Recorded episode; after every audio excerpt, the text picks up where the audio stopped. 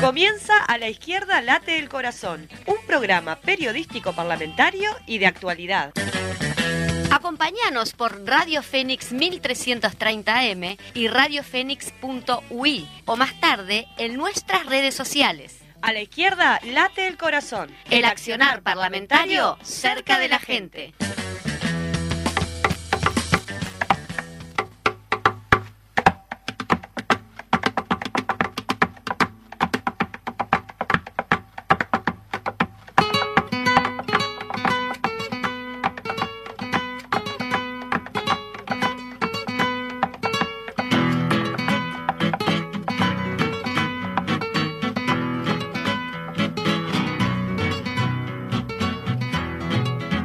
Doña Soledad, póngase un poco a pensar.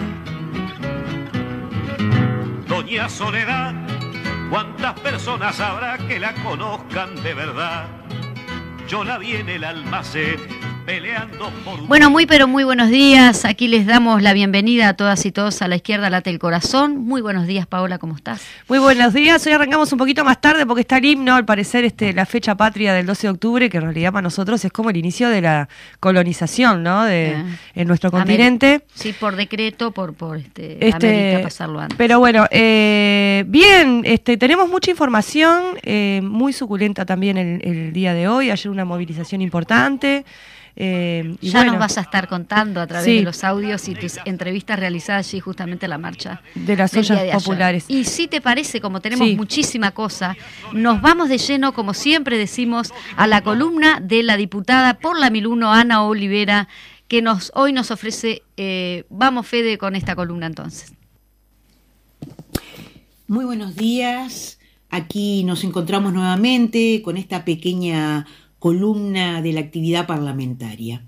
En el día de hoy voy a cumplir el compromiso asumido la semana pasada de hablar de un proyecto de ley aprobado en diputados, el de la eutanasia, pero no puedo dejar de decir en esta columna que en este momento nosotros tenemos un tema central que es eh, la debilidad y el debilitamiento institucional que mostró eh, la, la actividad delictiva del eh, jefe de la custodia presidencial. Un tema que recién comienza y que seguramente va a tener muchas más derivaciones que las que hoy conocemos. Y por este motivo esta semana vendrá al Parlamento, seguramente será esta semana, no tenemos confirmación, pero era lo que se decía ayer, eh, el ministro del Interior acompañado del director de la Secretaría de Inteligencia Estratégica eh, del Estado. Eso que todos decimos no puede ser que de esto no se supiera, no se supiera nada. Y en segundo lugar, eh, un tema al que la fuerza política, el Parlamento, eh, el conjunto de nuestros compañeros integrantes de los gobiernos departamentales este, mostraron el respaldo que fue a esa cortina de humo generada para tapar de esto de lo que estamos hablando, para tapar lo que pasó con el pasaporte entregado al narcotraficante de Marseille, que es eh, el juicio político a la intendenta de Montevideo, Carolina Cose, que no tiene ni mérito ni sentido y que no solamente la, intendenta, la compañera Carolina Cose, recibió el respaldo de absolutamente toda la fuerza política, sino que muchos académicos y eh, dirigentes políticos de otros sectores este, vieron, eh, más allá de las críticas que, siguieron realizándole a la intendenta, entendiendo que no había mérito para este juicio político. Dicho esto, eh, tratando de aprovechar al máximo los minutos, eh, quiero señalar que el miércoles de la semana pasada, en momentos en que se estaba desarrollando la columna justamente, comenzaba el debate por el proyecto de ley eh, vinculado con la eutanasia. Un proyecto de ley eh, que hace dos años que comenzó a discutirse, que comenzó con una propuesta de parte del diputado y hoy presidente de la Cámara de Diputados eh, Colorado, Ope Pasqué, que lo que buscaba era liberar de responsabilidad penal a los médicos. Y en ese momento el Frente Amplio, que desde diferentes lugares venía planteándose este tema como importante, vio eh, y conversando que había que cambiar el eje, que no está mal el tema de que hay que abordar, obviamente, la despenalización eh, del tema, pero que había que poner el centro en los pacientes. Y por eso estuvimos trabajando largamente, hablando con organizaciones, hablando eh, con abogados, hablando además de la instalación en la Comisión de Salud de este tema con la participación de más de 23 organizaciones aportando, este, aportando a favor, en contra, matices, ideas, opiniones que fueron las que fueron construyendo colectivamente este, este proyecto. ¿Y de qué se trata el proyecto de eutanasia? Porque acá estamos hablando de un tema que atraviesa a toda la sociedad. Por eso tuvo 57 votos en 93. Es decir, que lo votamos 41 de los 42 diputados del Frente Amplio, lo votaron una buena parte de los diputados del Partido Colorado, tanto de Ciudadanos como del Foro, lo votó el diputado del Partido Independiente y el del Partido de la Gente, y lo votaron cinco diputados del Partido Nacional. Esto hace a que acá no podía haber eh, una, una, cosa de decidir, acá se obliga a alguien en un tema que se vinculan muchísimas cosas conceptuales. Ahora, ¿qué es lo que consagra este derecho pasaríamos, si se aprobara en el Senado, a ser el segundo país de América Latina en el que esto eh, se, consagra este derecho en otros países, Bélgica, Holanda, Luxemburgo, Suiza, es decir, hace mucho más tiempo eh, que está consagrado España porque nos fuimos basando también en las diferentes experiencias. Tomamos experiencias eh, de los proyectos que hace 41 años la Asociación del Derecho a Morir con Dignidad de Francia este, ha presentado y que hoy está en el debate parlamentario nuevamente. Nosotros lo que consagramos es eso, es un derecho. Y esto es muy importante que se entienda. Eso es lo que dice el primer artículo de la ley. La presente ley tiene como objeto regular y garantizar el derecho de las personas a transcurrir dignamente el proceso de morir en las circunstancias que ella determina. Es decir, acá no estamos obligando a nadie, acá no les estamos dando este, eh, rienda suelta a, a, los médicos, para decirlo de alguna manera, digo de los disparates que hemos escuchado, ¿verdad? Es decir, acá no estamos promoviendo la muerte, acá estamos diciendo que hay un derecho de las personas en determinadas condiciones y con determinadas garantías a transcurrir sus últimos días de vida en dignidad de acuerdo a lo que ella decida. Y entonces, efectivamente, el artículo segundo dice quiénes son las personas que tienen derecho a esto. Tienen derecho a esto toda persona que sea mayor de edad, psíquicamente apta, que curse la etapa terminal de una patología incurable e irreversible, o como consecuencia de patologías o condiciones de salud incurables e irreversibles, padezca sufrimientos que le resulten insoportables, en todos los casos con grave y progresivo deterioro de su calidad de vida. Tiene derecho esta persona que reúna alguna de estas condiciones, ¿verdad?, a que a su pedido y por el procedimiento que se establece en la presente ley, que es la opinión de dos médicos distintos, ¿verdad? Se le practique la eutanasia para que su muerte se produzca de manera indolora, apacible y respetuosa de su dignidad. Y luego se establece el procedimiento en que esto se realiza que da las máximas garantías, que da las máximas garantías. Yo quiero decir acá dos cosas que son muy importantes. Se ha contrapuesto esto al tema, la ley de eutanasia, a la de cuidados paliativos. Nosotros pensamos que la ley de eutanasia y la de cuidados paliativos que fue sancionada en diputados y que no ha sido tratada en el Senado son complementarias porque los cuidados paliativos no necesariamente aseguran en todas las circunstancias, y los dicen los propios paliativistas, es decir, el que no exista sufrimiento en ese último momento. Este tema, además, es decir, muchos dicen que atraviesa este, concepciones de vida, también concepciones religiosas. Yo quiero señalar que entre las exposiciones que tuve en mi caso en particular eh, posibilidad de escuchar está justamente la de un sacerdote belga, teórico, este, eh, que nunca me acuerdo su apellido, pero ya se los voy a señalar y lo voy a encontrar en mis apuntes, Gabriel Ringle, es un teólogo que además fue vicerrector de la Universidad Católica de Lovaina, que explica por qué la eutanasia y los cuidados paliativos no son no están contrapuestos. Digo, para que también pensemos que esto atraviesa a, las personas.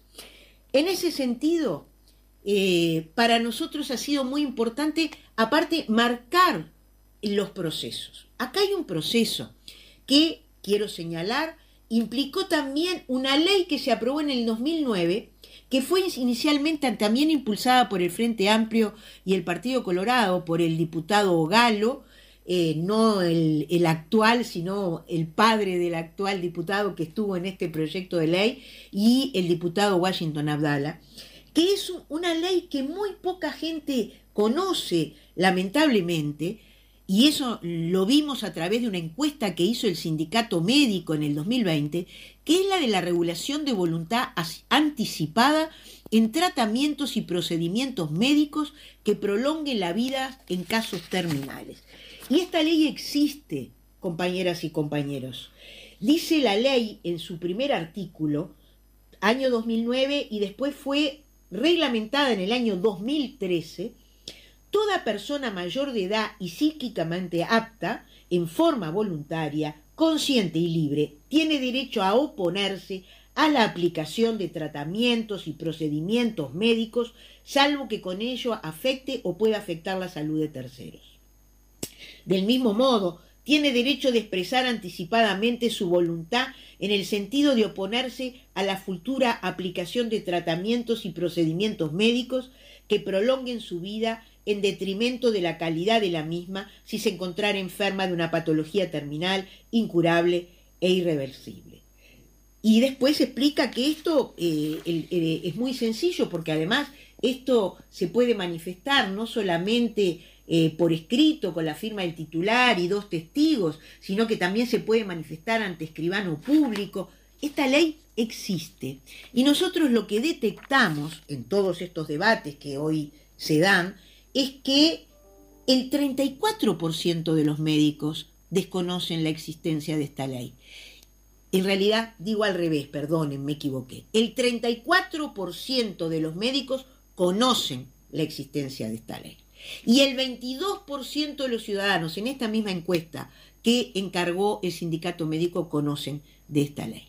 Estos son derechos que se han ido consagrando, que están vinculados con las decisiones de las personas. Por lo tanto, para mí, uno de los aspectos más importantes de la ley está en toda esa parte que describe el procedimiento, que da las garantías, que da las opiniones de los médicos, uno de los artículos, el del final, que dice lo siguiente, expresada la última voluntad del paciente, el médico actuante procederá a cumplirla cuando el paciente lo decida. Y esto es muy importante porque el paciente lo va a decidir lúcido y va a decidir con quién quiere estar acompañado en ese momento.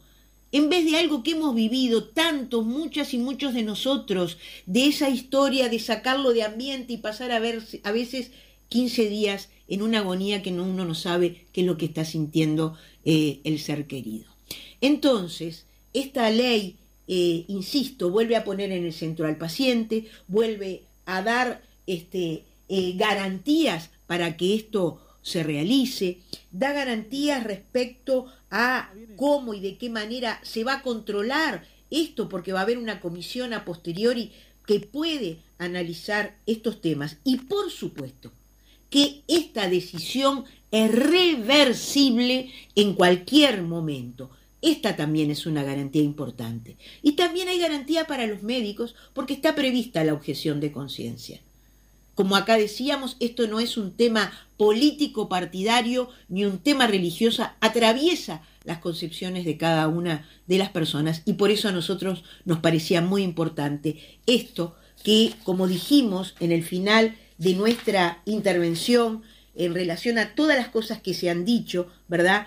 Es decir, nosotros no estamos promoviendo el suicidio con esta ley, nosotros no somos adoradores de la muerte, en realidad, es decir, somos, sí, estamos convencidos en la libertad de las personas y por supuesto que estamos enamorados de la vida. Así culminábamos nuestra intervención eh, en la Cámara de Diputados y me parece que este es el mensaje que debemos dar frente a una ley que todavía va a dar mucho para hablar y en la que el Frente Amplio y sus asesores hemos trabajado intensamente en estos dos años. Muchas gracias y nos encontramos nuevamente el miércoles próximo. Doña Soledad. Por allí pasaba la columna de la diputada Ana Olivera. Y bueno, vamos de lleno ahora también a otro lugar este, que nos va a invitar Paola. A la plaza, vamos. Vamos a la plaza. Vamos, Fede. La lucha al movimiento. Vamos a la plaza. La coordinadora de sindicatos de ANCAP realizó hoy más temprano una conferencia de prensa e instaló una carpa frente a la sede de ANCAP en Libertador y Paysandú para denunciar la política de privatización del ente y sus empresas colaterales.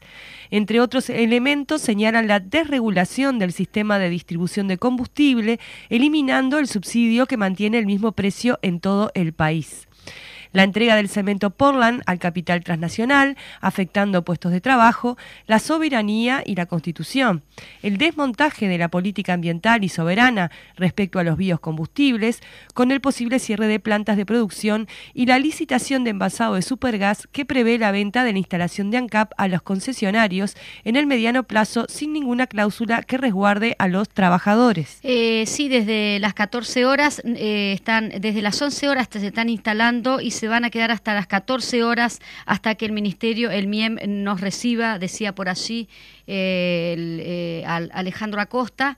A las 14 horas se realizará el acto y la oratoria en defensa del rol social y productivo de ANCAP y sus vinculadas. Eh, se moviliza la coordinadora de sindicatos de ANCAP Mañana jueves 13 de octubre habrá paro nacional en la industria láctea. La Federación de Trabajadores de la Industria Láctea denuncian el constante incumplimiento de las responsabilidades asumidas por la empresa Fritran en el convenio colectivo firmado en el Ministerio de Trabajo y la intransigencia patronal que reprime a los trabajadores sindicalizados. Un conflicto que viene hace tiempo, quienes seguramente nos siguen a través de, la izquierda de Corazón sabrán que hemos varias veces hablado sobre las distintas este, instancias que han intentado tener los trabajadores para resolver este tema con la empresa Fitran que no ha tenido suerte.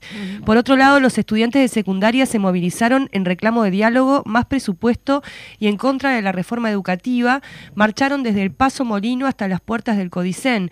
Solicitan mejoras a nivel de la infraestructura, equipos multidisciplinarios, elementos de higiene, tutorías, becas estudiantiles y atender la superpoblación de grupos con una pancarta que pedía más presupuesto, más participación, becas, tutorías, infraestructura y salud mental, estudiantes de distintos liceos de Montevideo, condensados en la coordinadora de gremios de secundaria del área metropolitana, marcharon desde el viaducto de Paso Molino con el fin de descentralizar la lucha hasta las puertas del Consejo Directivo Central de la Administración Nacional de Educación Pública. Se trató de una de las medidas de la huelga estudiantil estudiantil que rige desde el lunes de la semana pasada y que continuará al menos hasta el viernes, cuando tendrán una nueva asamblea, informó la diaria.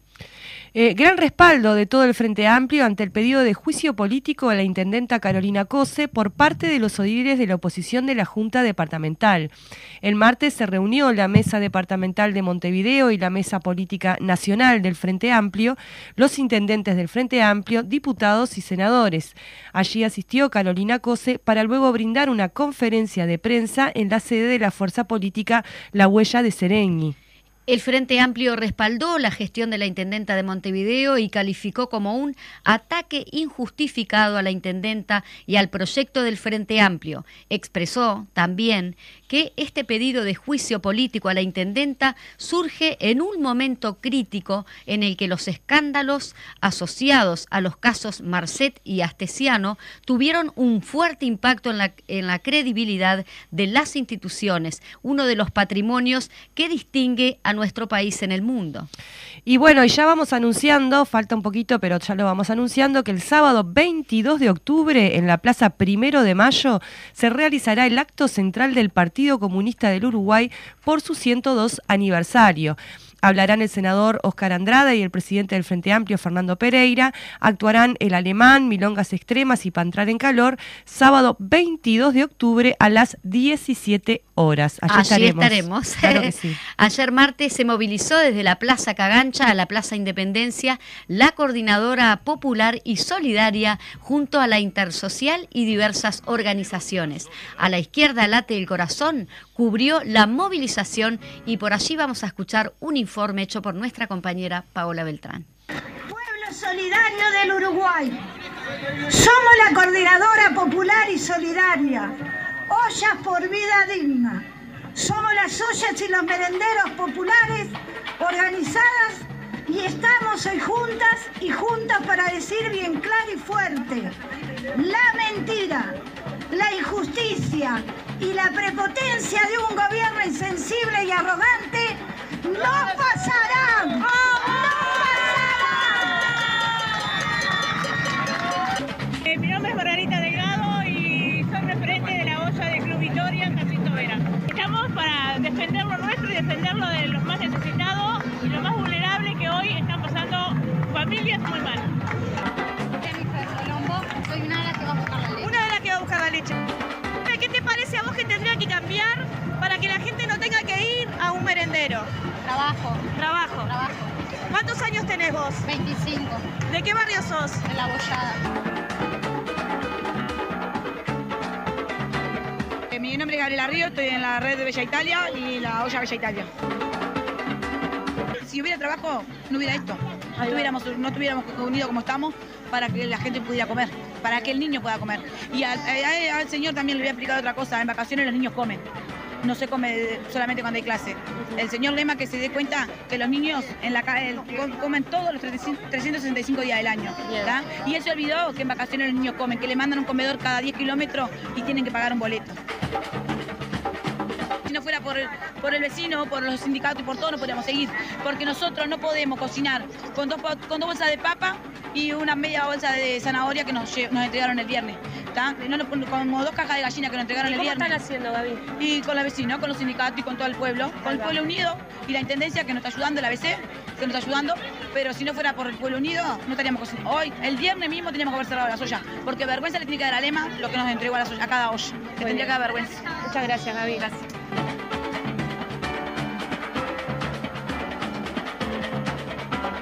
Emiliano Mandasen, vengo por FENAPES a de Montevideo.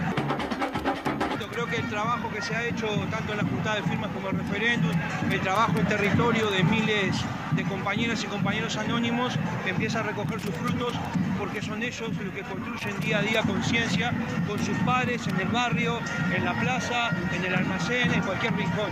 Y creo que esa es la metodología que nos tenemos que dar de ahora en adelante para seguir construyendo este tipo de movilizaciones que nos permitan enfrentar un modelo sumamente desigual.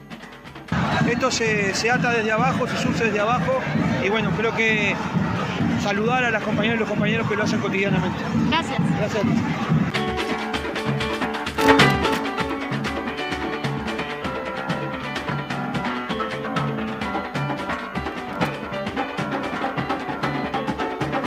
las mujeres y los hombres que por convicción, que por acto de amor son capaces de organizarse solidariamente, no merecen tal insulto. Si hay que buscar la corrupción, que empiecen por la torre ejecutiva, no por nuestro pueblo organizado.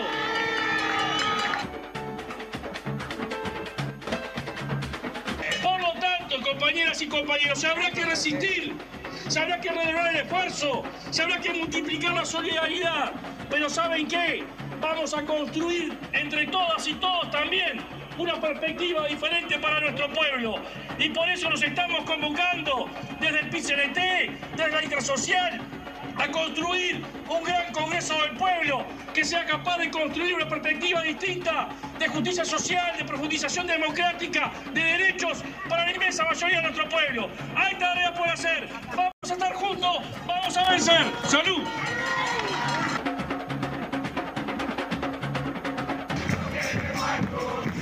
Thank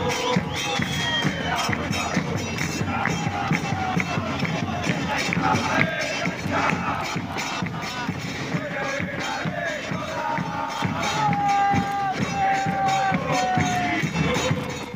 Miles y miles en las calles por allí teníamos al pueblo organizado, al pueblo manifestándose. ¿Qué te parece, Paola? No, fue una movilización muy interesante. Eh, participaron, bueno, sí, la coordinadora de Ollas Populares, había presencia sindical. El último que hablaba allí era el compañero Olivera en representación del PITCNT. También hizo uso de la palabra el colectivo NITEP.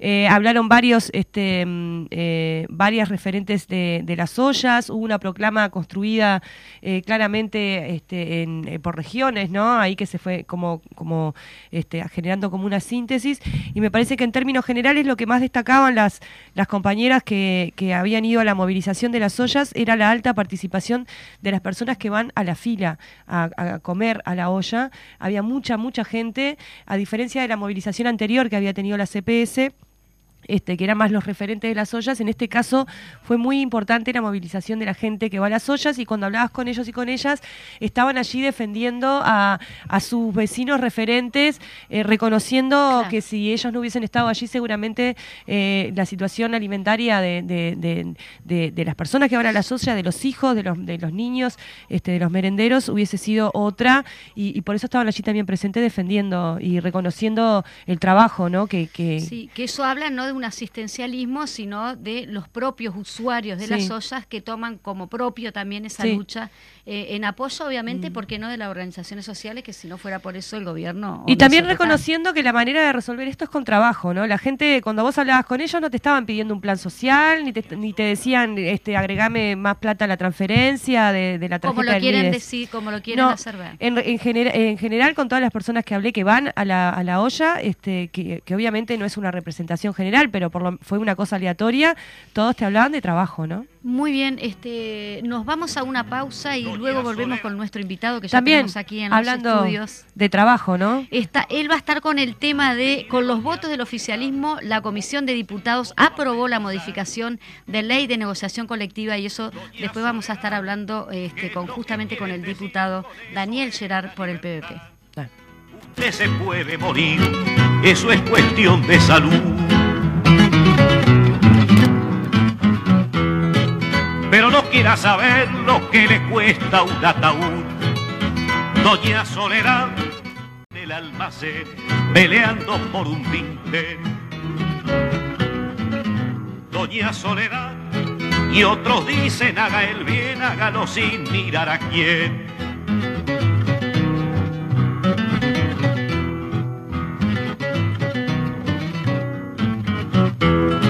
Bueno, muy bien, y ahora como nos gusta decir, nos vamos de lleno al, diputado eh, por el Frente Amplio, Daniel Gerard, que en este caso él integra la Comisión de Legislación de Trabajo en eh, el Parlamento como diputado. ¿no? Te damos la bienvenida. Bueno, muchas gracias por la invitación. Lamentamos el tema que nos reúne.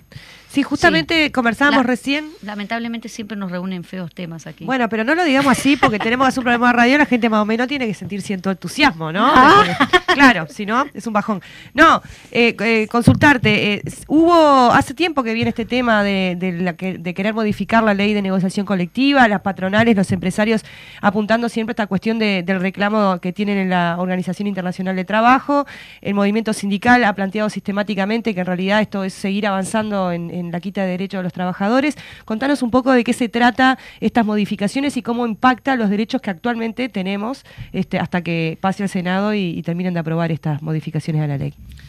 Sí, bueno, como vos decías, eh, las intenciones de modificar la ley de negociación colectiva, la 18.566, aprobada en el primer gobierno del Frente Amplio, no son nuevas. Eh, de hecho, ayer la coalición de derecha le dijo hasta el hartazgo que un proyecto casi idéntico eh, fue presentado eh, en octubre del 2019 por el ministro de Trabajo, bueno, por el Poder Ejecutivo anterior. Eso es verdad. Pero eh, también es verdad que el Frente Amplio no lo aprobó. ¿sí?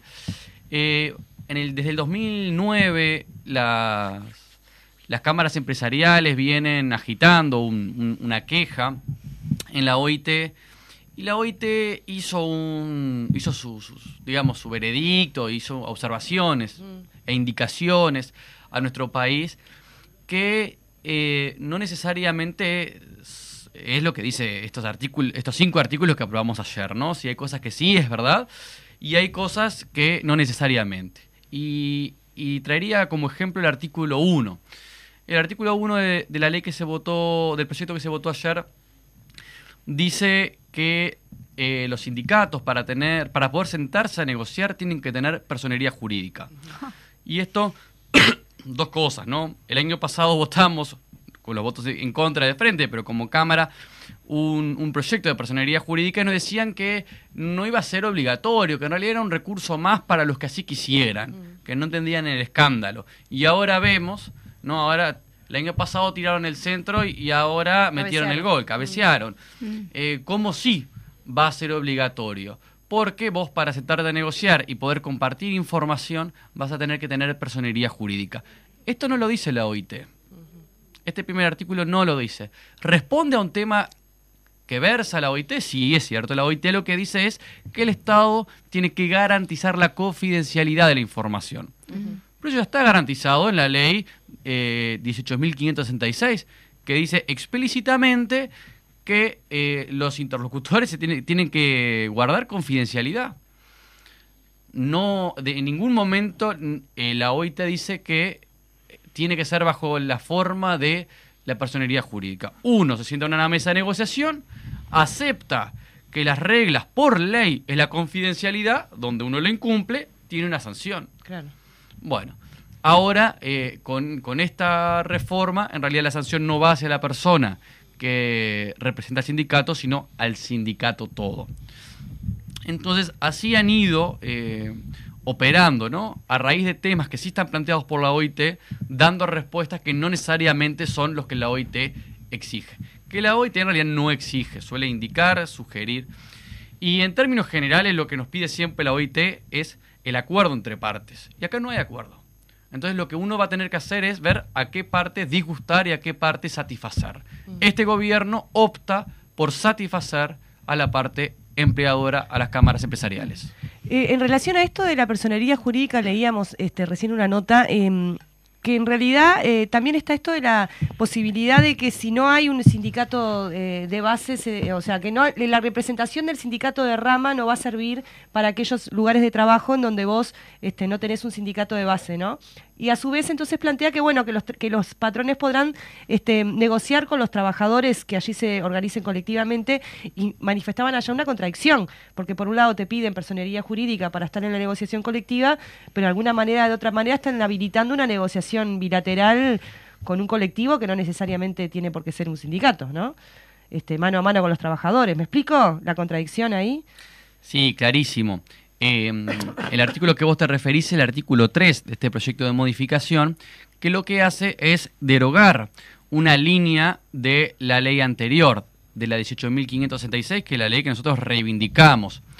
Em, ¿Qué es lo que se saca? Es una línea que decía, en caso de no haber organización de base, se va a negociación por rama, a la parte superior. Vamos a poner un ejemplo por si, si alguien no comprende exactamente qué, quiere decir esto. Antes, si un supermercado, eh, pensemos en una cadena, o, un supermercado no tiene un sindicato organizado, se va a, a FUESIS, se va a la rama, se va a la federación. Y ahí van a ver compañeros y compañeras eh, que conocen el rubro, que conocen las demandas, que aunque no es un sindicato de base, probablemente tenga relación con esos trabajadores o la genere para la educación y defenderá sus derechos. Mm. Y peleará su salario y sus condiciones de trabajo y demás. Totalmente. Eso es lo que se deroga. Esa posibilidad de ir a la rama, de ir a la federación, se deroga. Entonces, bueno, se abre un escenario que en realidad es, en el mejor de los casos, incierto, que es qué, qué trabajadores de ese lugar se van a sentar a negociar cómo van a ser elegidos. Claro. Eh, nada de eso lo sabemos. Entonces lo que decimos, bueno, Si esos trabajadores no están organizados y van a tener que en el momento autoorganizarse para poder representarse con su patronal, bueno, en ese proceso es muy probable, o por lo menos se dan las condiciones, para que la parte empleadora incida y diga, yo preferiría con fulanito, con fulanita, o tener un, un, un contacto previo. O sea, un montón de cosas que eh, perjudica, que perjudica la posibilidad de eh, defender los derechos, de ir a por nuevas conquistas, de una negociación eh, genuina y no adulterada por los intereses de la parte empleadora. Y después, lo que tú señalabas. Entonces, ¿qué pasa con el artículo primero y el artículo tercero? Cuando son trabajadores sindicalizados, organizados del PIT-CNT, necesitamos más garantías, necesitamos personería jurídica, necesitamos eh, eh, que la confidencialidad, digamos, tenga un formato más exigente, mm. porque si no, no es de fiar, porque si no, bueno. Ahora, cuando no son sindicalizados, cuando son autoorganizados para la ocasión, en eso vamos a confiar. Mm. a ellos no les pedimos personería jurídica, en ellos está garantizada la confidencialidad. Bueno, es insólito es insólito y es sospechoso. Entonces, claro, uno se pregunta, ¿pero qué? Entonces, al no ser sindicalistas son más confiables. La parte empleadora ya tiene las garantías que necesita eh, con esos trabajadores autoorganizados para la educación. ¿Por qué confía más en ellos? Bueno, son, son preguntas que obviamente, o sea, más allá de que hay una contradicción interna de la ley, evidente, bueno, nos genera estas preguntas, ¿verdad? En su momento el presidente del, del PIT-CNT, este Marcelo Abdala, decía que justamente estas modificaciones o estos artículos afectarían directamente a los trabajadores porque estarían jugando eh, en la cancha de la patronal. Eh, ¿en, qué, se, ¿En qué se reduce, digamos, en qué podemos explicar esta, estas palabras que ya más o menos la venís desarrollando con el tema de la unilateralidad? Porque sabemos que el, Ministerio de Trabajo tiene lo que es la tripartita, o, ahí se resuelve los derechos de los trabajadores y las conquistas. La tripartita es gobierno, empresario y trabajador. Explicamos un poquito porque capaz que es necesario este, dar esa introducción para... Bien, con respecto a, a, la cancha de, que este proyecto de ley, digamos, mejora las condiciones de la parte empleadora, es así, eh, por este artículo, por todo lo que decíamos, y por otro artículo en donde eh, limita la participación del Poder Ejecutivo. Cosa que en realidad eh, es no se entiende, ninguno de estos artículos responde a necesidades, ¿no? Si ayer lo decíamos en cámara, si los ministros de Trabajo, de los gobiernos anteriores, pero también de este.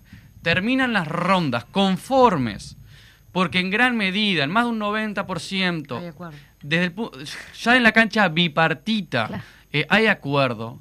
¿Qué necesidad hay de, por ley, hacer retroceder, eh, digamos, la posibilidad de participar y de dar postura del Poder Ejecutivo? No hay ninguna necesidad. Es más, se está reservando para algunos casos excesivamente complejos. Por ejemplo, ¿cuáles? Bueno, los casos donde la parte empleadora no se presenta. Eso pasa en este país. Ahí sí tenemos un problema. No digo que sea de todos los días, pero ahí pasa. Bueno, entonces es necesario. No es lo mismo faltar una cita con la parte trabajadora que cuando en la mesa también te espera el mismísimo gobierno. Bueno, entonces, a través de, este articulado, de esta lógica, el, el, Poder Ejecutivo se retira, se priva de poder incidir en algunos casos en donde eh, bueno, las relaciones están siendo, digamos, está, trancada, ¿no? La negociación está parada, está trancada, bueno, ahí el tripartismo es fundamental y este proyecto lo debilita. Entonces, en los casos prácticos donde sí se necesita, este proyecto genera más problemas que soluciones. Y en situaciones en donde no hay problemas, como la confidencialidad, porque alguien, algún oyente tiene algún dato de una empresa que tuvo problemas porque sus números, sus cifras fueron ventiladas? No. Eso no pasa en Uruguay. Entonces no tenemos un problema, pero ahí sí hay modificaciones. Claramente este es un proyecto de carácter ideológico, que está bien, o sea, eh, nosotros defendemos obviamente los marcos ideológicos de, cada uno de, de, las clases sociales, este, cada uno tiene sus intereses, pero bueno, hacer ley un proyecto que no tiene necesidades prácticas y donde lo que aporta en realidad van a ser escenarios de dificultad y de conflictividad, porque este proyecto va a aumentar la conflictividad, después nos podemos ir al tema de la ultraactividad. Eh, bueno, realmente abre las puertas a, a, un escenario peor para los trabajadores y de mayor conflictividad que yo creo que ni el gobierno lo querría. Pero bueno, eso ya es una interpretación. ¿Hay alguna otra modificación, además de esta que conversamos, en, en esto que se votó en diputados? Sí, eh, venía mencionando la nueva forma de eh, entender el, el, vencimiento de los convenios. Sin estas modificaciones, o sea, con la ley vigente, la 18.566, cuando un convenio que no, no refiere a salarios, sino a condiciones, uh -huh. eh, se vence, esas condiciones se mantienen hasta el nuevo convenio. ¿no? Uno puede, le puede pasar que el eh, 15 de diciembre vence y vos retomás la, la negociación eh, en febrero, en marzo. Bueno, ¿qué pasa en ese periodo ventana? Hoy las condiciones se mantienen hasta la firma de un nuevo convenio. A no ser que tu convenio establecía que no. Claro. Eso también podía pasar. Mm. Que dijera, bueno, este convenio se vence el 15 y todas las condiciones caen el 15. Eso podía pasar. Cláusulas gatillo, ponerle cosas así. Ahí va. Eh, bueno, eso ahora eh, con esta modificación cambia. O sea que una vez vencido, todo cae. ¿sí? Y, y lo, lo, la pregunta es si eso nos genera también eh, condiciones y amplía el interés, entonces, de, de, dilatar la firma de un nuevo convenio. Uh -huh. También es algo que puede pasar, ¿no? Ya, si las condiciones se mantenían, no tenía muchas razones como parte empleadora para dilatar un nuevo convenio. Claro. Porque de, básicamente me daría igual. Sí. Ahora, ahora en realidad hay un interés. Porque, bueno, mientras cae y se firma el nuevo, ahí hay, hay ahorro, hay, claro, y hay un vacío. Y además cuanto más tiempo se prolongue, la parte trabajadora eh, en peores condiciones eh, se, se, sienta a negociar, ¿no? Va a ser más difícil añadir alguna nueva conquista porque yo vengo teniendo nada, ¿no? Si se demora medio año, hace medio año que no me dan los guantes, hace medio año que no me dan el gorro o los zapatos. Y en la seguridad laboral también. ¿no? Todos los aspectos de, de seguridad, todos los protocolos que estaban en ese convenio Gracias. caen. O sea, esto no solo son recursos económicos, también puede ser reglas de juego y acuerdos de cuidado en un, en un lugar de trabajo. Eh, por eso decimos que esto en realidad va a aumentar la, la conflictividad. Mm eh, porque de alguna forma se acorrala a la parte trabajadora con estas reglas de juego. Y se da mucha espalda a la parte empleadora, bueno, para, para dilatar, para no presentarse, etcétera. Eh, una de las cuestiones que venimos mencionando este, hace bastante tiempo es este modelo en donde eh, los Maya Oro, ¿no? que son los grandes capitales, eh, el agronegocio y demás, está cada vez acumulando mayor riqueza y por otro lado los trabajadores y trabajadoras y la gente más humilde, ¿no? los trabajadores informales y demás, cada vez tienen menos, ¿no? Eh, dar impresión de que este proyecto de ley viene a profundizar eh, esta, esta lógica de desigualdad, porque si hay peores condiciones para negociar salario y condiciones de trabajo, eh, uno puede hablar de, de, buena fe, como le gusta al presidente, que él cree en todos y que todos, él confía en todos hasta que le demuestre lo contrario, pero da la sensación de que los trabajadores, que los patrones, que los empresarios no actúan de buena fe, tienen un interés que es tener mayor ganancia, ¿no? Bueno, más allá de la credibilidad que le demos a, a, los diferentes actores sociales, acá sí hay un modelo económico que va hacia lo que vos decís, que es el empobrecimiento de las grandes mayorías. El senador Olesker calculó que en estos cinco años va a haber una transferencia del salario al capital de 5 mil millones de dólares. Eso en Uruguay es, es mucha plata. Mm. Y es... Eh, si se quiere, eh, bueno, curioso, sintomático, paradójico, que ayer, mientras se votaba esto en la Cámara de Representantes, que va a llevar al empobrecimiento, estaba eh, la marcha, mm. bueno, el tema que hablaban antes que empezáramos esta entrevista, eh, rodeando a, la, a esa solidaridad militante que intentó o que viene paliando el hambre, incluso en en, en, plena pandemia, ¿verdad? Es gente, son compañeros, compañeras militantes que expusieron su salud, no solo dieron su tiempo mm. solidario, sino que expusieron su salud para paliar el hambre de la gente. Entonces acá tenemos políticas de hambre, como esta modificación de la negociación colectiva, porque yo estoy de acuerdo con que esto va a deprimir los salarios y por lo tanto también las pasividades. Claro. Y además un palazo, un desprestigio a la gente que se organizó para paliar el hambre. Y este proyecto también tiene, acá hay un aspecto también ideológico bien sensible, o sea, no solo tiene efectos prácticos, sino también eh, subjetivos, culturales, que es alentar a la no organización. El pueblo uruguayo, dentro de todo, ha mantenido una cultura de organizarse para solucionar cosas, para defenderse por causas, ¿verdad? Mm. Y acá lo que te están diciendo es, ¿para qué te vas a sindicalizar?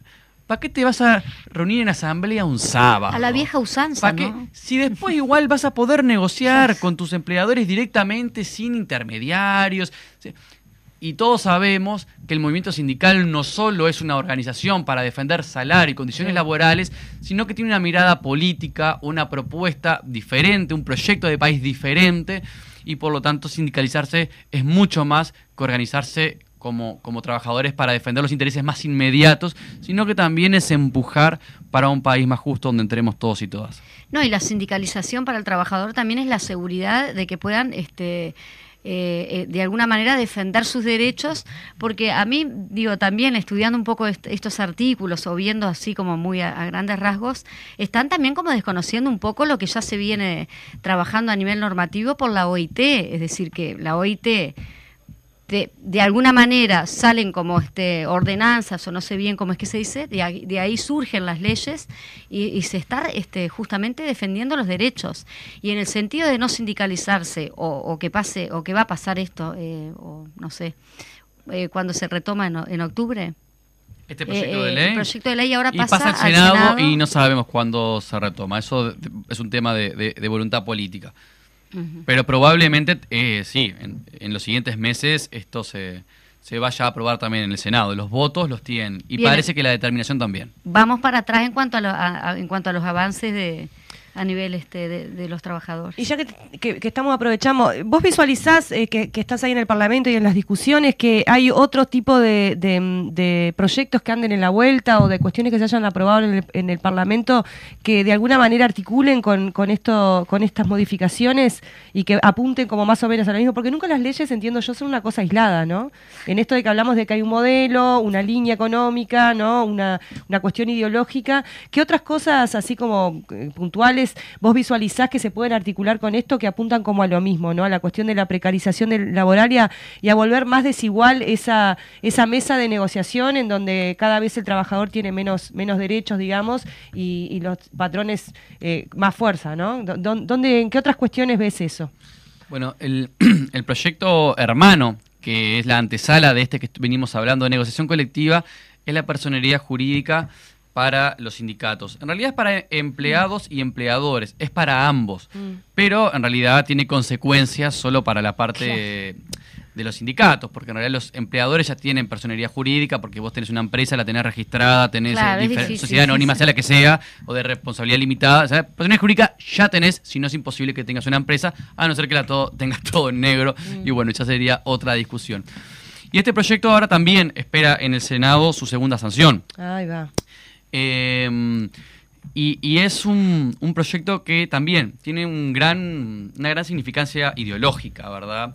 Que es atentar contra la autonomía y autarquía del movimiento sindical, algo que en realidad la OIT defiende. La OIT rechaza que sea que un sindicato para existir tenga que tener un estatuto aprobado por el Poder Ejecutivo. Porque eso es, en definitiva, por más eh, laxa y generosa que sea el proyecto, si necesita una aprobación, se, afecta la autonomía del movimiento sindical. Así los requisitos sean eh, pocos. Y, y, tiene algo muy sensible, que es el artículo 7, que es que sin eso no tenés el descuento por planilla. O sea que vas a volver a tener que pasar la gorra, no solo hay un ministerio que te tiene que aprobar, sino que desde el punto de vista del financiamiento es insólito para lo que es hoy el, sistema, digamos, bancario, en donde también estamos incluidos los trabajadores y trabajadoras. Entonces se pierde el descuento por planilla y si querés mantener tu autonomía y tu autarquía, vas a tener que pasar la alcancía de vuelta, a lo que hoy es eh, realmente eh, una gran dificultad práctica para un sindicato. También había una intención de modificar la, posibilidad de que el Ejecutivo definiera el salario mínimo nacional. Eh, eso no sé si se modifica en esta ley, pero sí que hay un inter, o sea que la, la, parte patronal lo que quiere es la nada misma, el Estado fuera de, cualquier este vínculo, negociación colectiva o negociación con el, con el trabajador, ¿no? Sí, igual este, el Estado lo, los ampara a la patronal. Claro, pero digo, el, objetivo fin último aquí en esto de lo, ideológico es que el Estado esté totalmente por fuera de los vínculos laborales y entre esas cuestiones el, el hecho de que el de que el Estado defina en un salario mínimo nacional, entiendo que también es algo que está en disputa, ¿puede ser? Sí, sin duda que dentro de la coalición de derechas hay matices, no todos piensan igual, pero sí hay una, hay una corriente que lo que quiere es regulación cero. Y ellos eh, dicen que la regulación cero lo que hace es aumentar el empleo. Algo en realidad no se ha visto en la práctica de ninguna manera. Empleos precarios. Y, y, lo que sí hemos visto es que eh, se deprimen los salarios y se da todo tipo de atropellos. Pero sí, eh, lo que quieren es eh, cero reglas y lo que quieren es cero organización. Ellos querrían, porque lo hemos visto también en, en la LUC, por ejemplo, que las cosas se resuelvan, se establezcan mano a mano, ¿no? El empleador y el empleado en un supuesto acuerdo, mutuo acuerdo, las reglas de juego. Eso lo vimos concretamente en la ley de teletrabajo, en el 2020, ¿no? La, la primera ley que salió de nuestra comisión, lamentablemente, es una ley que establece que eh, antes de firmar un acuerdo, antes de firmar un contrato, que, el contrato es lo que me da derecho, después de los tres meses es lo que me da derecho y me defiende, mano a mano, sin ningún sindicato, sin nada, vamos a decidir quién pone la computadora, quién pone el internet, quién pone el escritorio, ¿no? Entonces estamos hablando de que para trabajar, para teletrabajar, las personas van a tener que poner de su bolsillo mil dólares, que es más o menos lo que saldría una computadora decorosa y una silla ergonómica, que no es un lujo burgués, estamos hablando de una persona trabajadora que está por lo menos ocho horas sentada todos los días. lo peor es, que lo ven como la comodidad igual, porque estás en tu casa. Claro, y bueno, lo vas a tener que negociar vos mano a mano con la parte empleadora. Esta es la lógica que tiene este gobierno de regulación del trabajo. La mano, la mano invisible ahí famosa de Smith de hace 20 millones de años, ¿no? Que mágicamente... me, parece que estamos hablando del siglo del mil... Bueno, sí. Del 1800. Pero es que la lógica de que hay una mano invisible y que el mercado se regula solo y que no hay que intervenir viene de, la, época ñaupa, no es un invento de ahora. Y tú lo decías también el tema de, la LUC y cómo la LUC se reflejó todo el tema de la omisión de toda representatividad a quienes realmente los derechos le iban, eh, iban a ser favorecidos, ¿no? Bueno, Le, agradecemos muchísimo, eh, eh, hubiésemos querido tener un poquito más de tiempo, pero me parece que en general quedó como clara la idea este, del retroceso que significa este proyecto, eh, esta ley que se votó en diputados, que va a pasar al Senado, seguramente este, más adelante allí va a ser tratada y seguramente salga aprobada porque el Senado tiene votos este, para eso. bueno, movilización, seguramente el PCNT tendrá algo para decir al respecto, este, porque de hecho venían planteando este, con dureza en contra de, de esta, de esta ley y te agradecemos mucho a las órdenes cuando quieras volver por alguna otra temática. Sí, muchas gracias. Los micrófonos de la Fénix están ahí a la orden. A la orden. Bueno, muchas gracias a ustedes y esperemos poder venir a conversar sobre un proyecto que amplíe derechos y no lo quite. Exactamente. Ahí va. Bueno, eh, nos despedimos bajito. Nos despedimos y bueno, eh, los esperamos a todos el próximo miércoles de 12 a 1 y capaz que sí, porque no?